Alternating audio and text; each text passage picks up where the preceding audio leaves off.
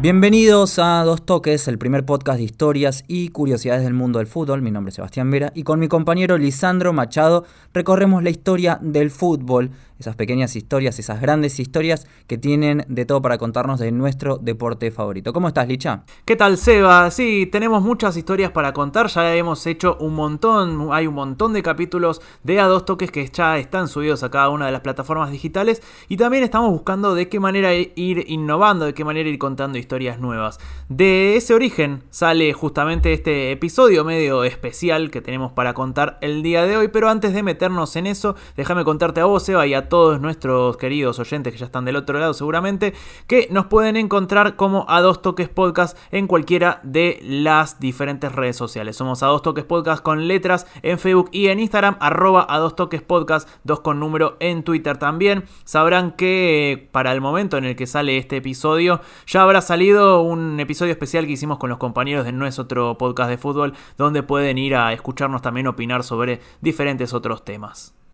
Exactamente, y como siempre les decimos, lo mejor que pueden hacerlo si les gustó el capítulo, más allá de cualquier tipo de ayuda económica, es compartir el capítulo, así nos ayudan a llegar a más personas.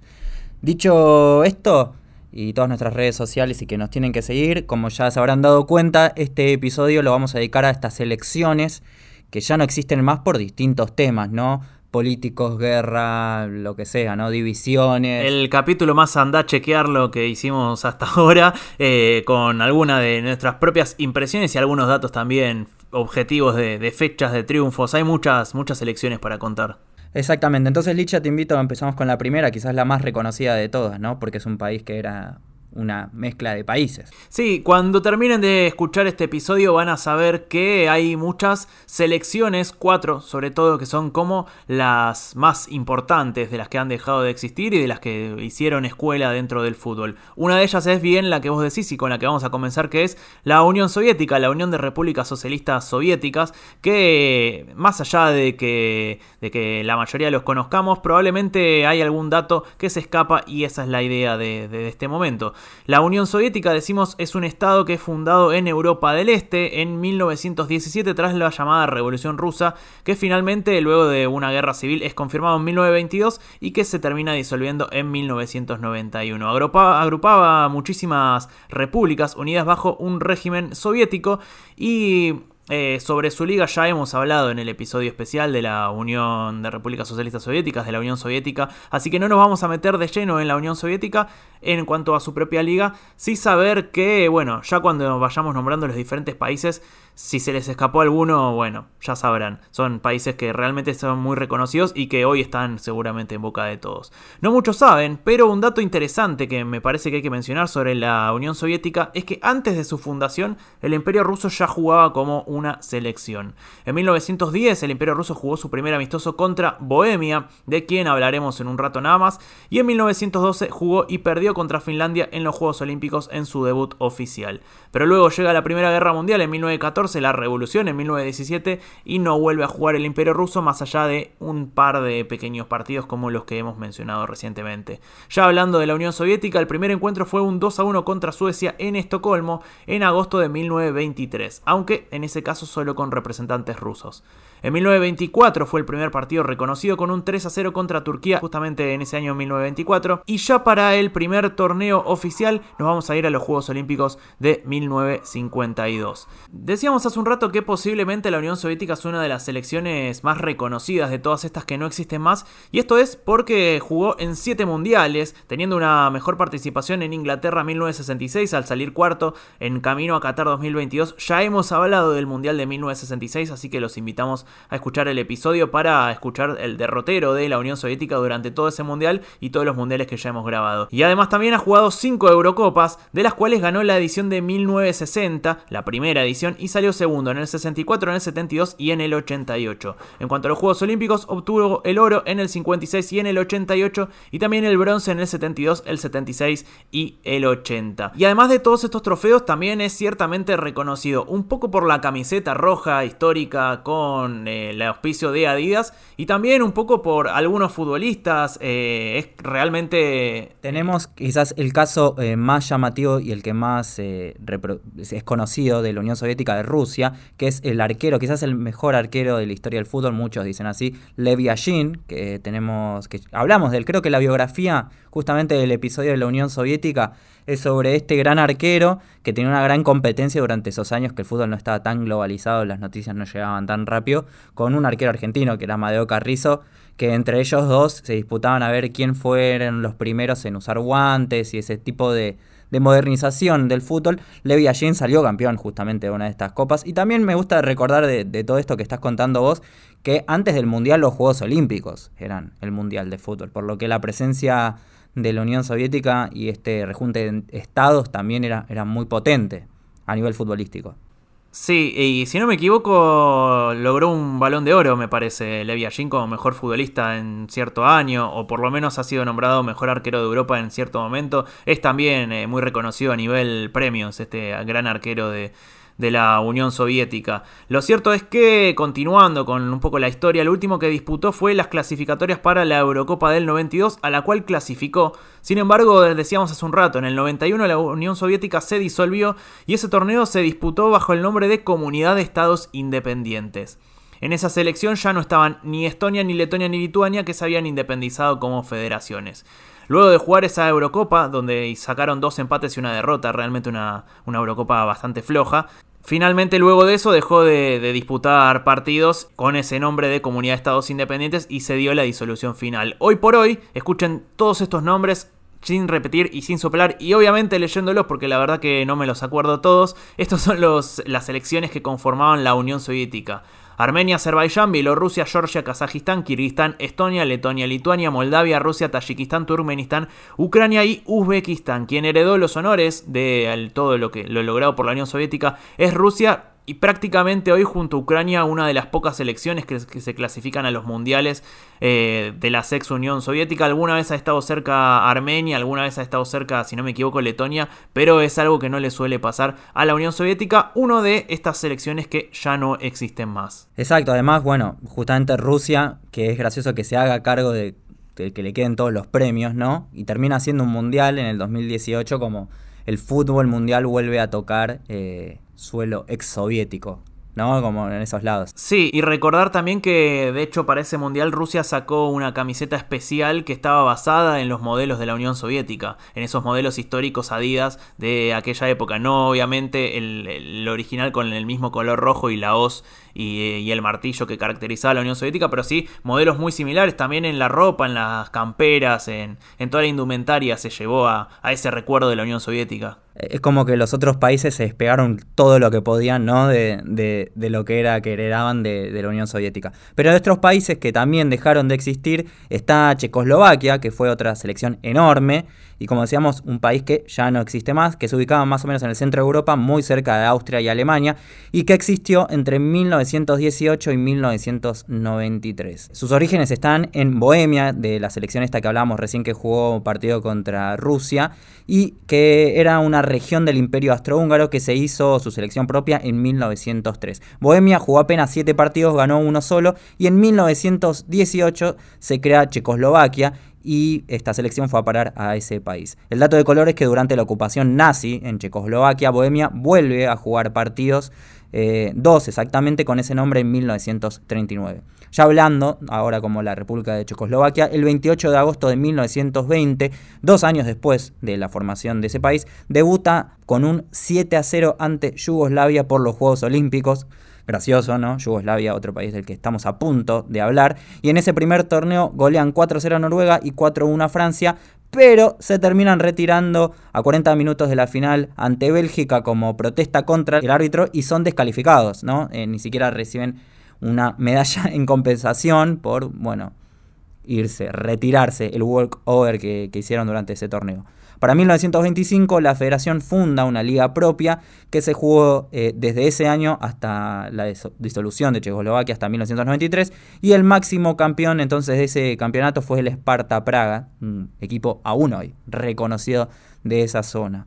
Pero hablando de la selección, Decimos que fue de las más grandes porque durante su existencia jugó 8 mundiales, logrando el subcampeonato en 1934 y 62, y además tres Eurocopas, siendo campeón en 1976. También lograron un Juego Olímpico en 1980, se llevan la medalla de oro, en el 64 la de plata, además de ser campeones de Europa Central en el periodo de 1954-1960 el primero de enero de 1993. Entonces, Checoslovaquia se separó en República Checa y Eslovaquia y así la selección se disuelve. Además, terminaron de jugar las eliminatorias para Estados Unidos 1994 como checos y eslovenos. Tanto la federación como los honores fueron a parar esta vez a los checos. Es interesante saber quién decide, ¿no? ¿Quién se queda con las copas? Sí, eh, sobre todo en este tipo de, selecciones que quizás tienen una sola copa y luego las selecciones como República Checa y Eslovaquia no vuelven a ser protagonistas del fútbol prácticamente nunca más, más allá de jugar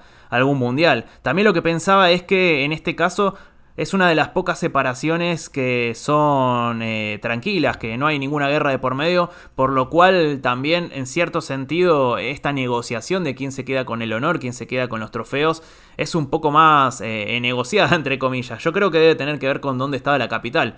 Pero nada, es, es un poco, sí, llamativo y sobre todo, insisto, en este caso donde eh, Eslovaquia y República Checa realmente no tuvieron un gran papel después, pero sí como el nombre de Checoslovaquia fueron realmente importantes en, toda Europa. ¿Y quién se queda con los mejores jugadores? ¿no? Es otra cosa llamativa, porque bueno, está bien, el jugador, me puedes decir, vivía en tal lado que eso es un país distinto ahora. Pero si el jugador se siente más del otro país o busca más el mérito deportivo en el otro lado, por cualquier tipo de, decisión propia que quiere estar jugar para la otra república que se está separando, ¿qué haces ahí? Interesante saberlo y es una respuesta que no tenemos en este momento. No, y aún hoy también hay algunos jugadores que quizás se sienten más emparentados con algún país que con otro. Recuerdo, por ejemplo, a Shakiri jugando para Suiza y haciendo el gesto del águila de Kosovo en el último mundial. Y menciono a Kosovo justamente porque es lo que nos sigue. Yugoslavia, que es una de las selecciones también más importantes, quizás la tercera en discordia en este caso, porque vamos a ver que tiene un par menos de trofeos que los otros contendientes. En este caso, Yugoslavia fue un país fundado en 1918 con el nombre de Reino de los Serbios, Croatas y Eslovenos, y que también aglutinaba gran cantidad de naciones dentro de su territorio. Para que se ubiquen está en el sureste de Europa, en lo que se conoce como los Balcanes y que de hecho le va a dar nombre a la guerra de separación de las repúblicas que lo integraban y que fue cambiando a lo largo del tiempo su nombre. Eh, luego de cierta cantidad de años Yugoslavia va a tener siempre reformas constitucionales, siempre crisis económicas hasta que se termina disolviendo y eso va a hacer que cambie, pero lo que se mantiene como continuidad es el nombre Yugoslavia para la selección. El primer registro que tenemos de esta selección jugándose en 1920, cuando cayó justamente 7 a 0 contra Checoslovaquia en los Juegos Olímpicos. Lo que decía hace un rato nada más Seba. Tanto el debut de Checoslovaquia como el debut de Yugoslavia oficial fue ese partido. En 1923 ya tenía su propia liga, que funcionó hasta el 92 con diferentes nombres y formatos, y el más campeón fue la Estrella Roja de Belgrado con 19 títulos. Hoy la Estrella Roja de Serbia es el más campeón también de ese país. Yugoslavia fue quizás uno de los pesos pesados de, toda Europa y de todos los mundiales, jugando 8 mundiales de 14 posibles, siendo sus mejores performances en el 30 y en el 62 cuando llegaron hasta semifinales. No tiene ningún mundial ganado. Mientras que la Euro la jugó cuatro veces y tampoco la ganó. Fue subcampeón en el 60 y en el 68. Justamente en el 60 subcampeón ante la Unión Soviética, que como decíamos hace un rato nada más. Su único título fue una medalla de oro en 1960 en los Juegos Olímpicos, aunque también fue campeón de la Copa de los Balcanes del 35, obviamente siendo prácticamente el único país de los Balcanes, siendo obviamente la mayor potencia. Sin embargo, hay que seguir profundizando con respecto a la historia de Yugoslavia y vamos a meternos en algo que probablemente todos conozcan, que es que en el 91 llegan las llamadas guerras de los Balcanes y se independizan Croacia, Eslovenia, Macedonia del Norte y Bosnia y Herzegovina. Así que en ese momento la selección de Yugoslavia cambia de nombre a Serbia y Montenegro. Y ahí es donde todos los sudamericanos nos acordamos, porque Serbia y Montenegro jugó dos mundiales, el del 98 y el del 2006, y el del 2006 lo jugó frente a la selección argentina justamente. También jugó una Eurocopa, la de Bélgica-Holanda del 2000. Y ya que menciono el Mundial de 2006, ahora que me acuerdo, las noticias que nos llegaban en ese momento era que el seleccionado estaba integrado prácticamente todo por serbios y un solo montenegrino que se dio de baja porque en ese momento era justo la división entre Serbia y Montenegro en ese año 2006. No sé si te acordás algo de eso, Seba, pero era como todo un hecho de de las noticias que lo veíamos todo el tiempo, qué iba a pasar con Serbia y Montenegro, qué iba a pasar con Montenegro. A mí me hace acordar mucho ese mundial que justamente el gol que mete Argentina contra Serbia y Montenegro, que fue Cucho Cambiazo, creo que es seleccionado el mejor gol de ese mundial, una jugada colectiva hermosa que dura como dos minutos de pase y pase y pase con con un taco de Crespo y una definición del Cuchu Cambiazo. Eso es lo que más recuerdo. Creo que fue 6 a 0 ese partido, una pasada enorme. Y el primer gol de Messi en mundiales también es, fue para ese partido, sí. Eh, sí, es cierto. Bueno, cuando lleguemos al Mundial de Alemania 2006 seguramente lo recordaremos, pero era eso, estaba en el medio de toda la división.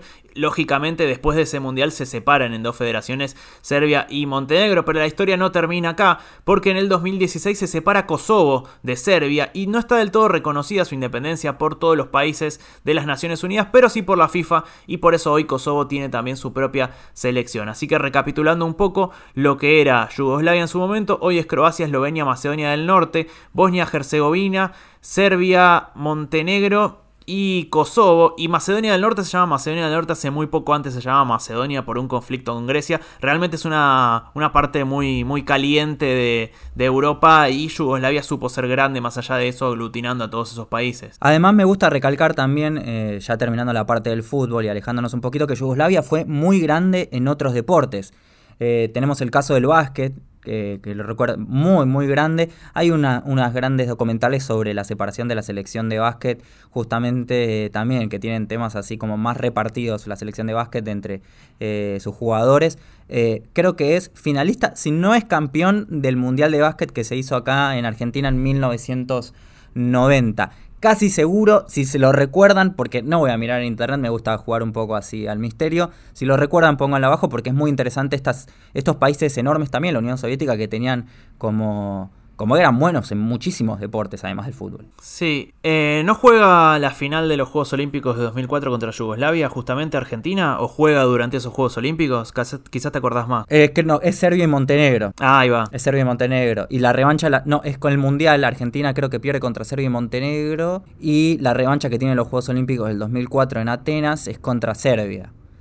Igual me, le puedo estar errando, pero estoy por ahí, muy seguro. Y también es eh, para también hablar de el gran eh, deportista que tiene actualmente Serbia y Montenegro, bueno, Serbia, que es eh, Novak Djokovic, ex número uno. Cuando lo estamos grabando acá en marzo del 2022, eh, acaba de perder el primer puesto, pero bueno, está entre los mejores jugadores de la década que calcula que cuando empezó a jugar al tenis era de Serbia y Montenegro, Novak. Probablemente, sí, sí, sí, bueno, pero cuando hagamos eh, a dos raquetazos, eh, hablamos de Djokovic también. Claro, quizás podemos hacer también un a dos toques de todos los deportes. Bueno, y ahora vamos a hablar de la selección, quizás que de las selecciones que quizás más reconocidas porque hay mucha Copa del Mundo acá metida, mucha división de las guerras más importantes y cómo quedó un Estado dividido en dos. Vamos a hablar de Alemania Occidental y Alemania Oriental.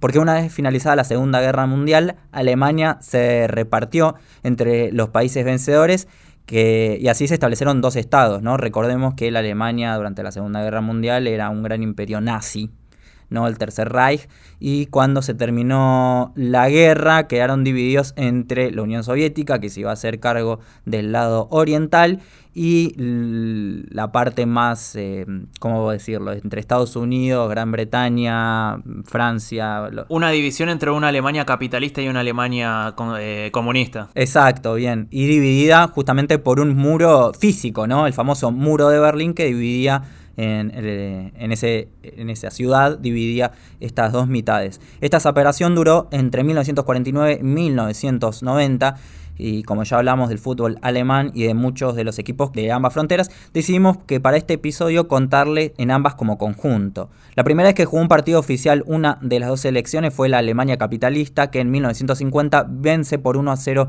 a Suiza.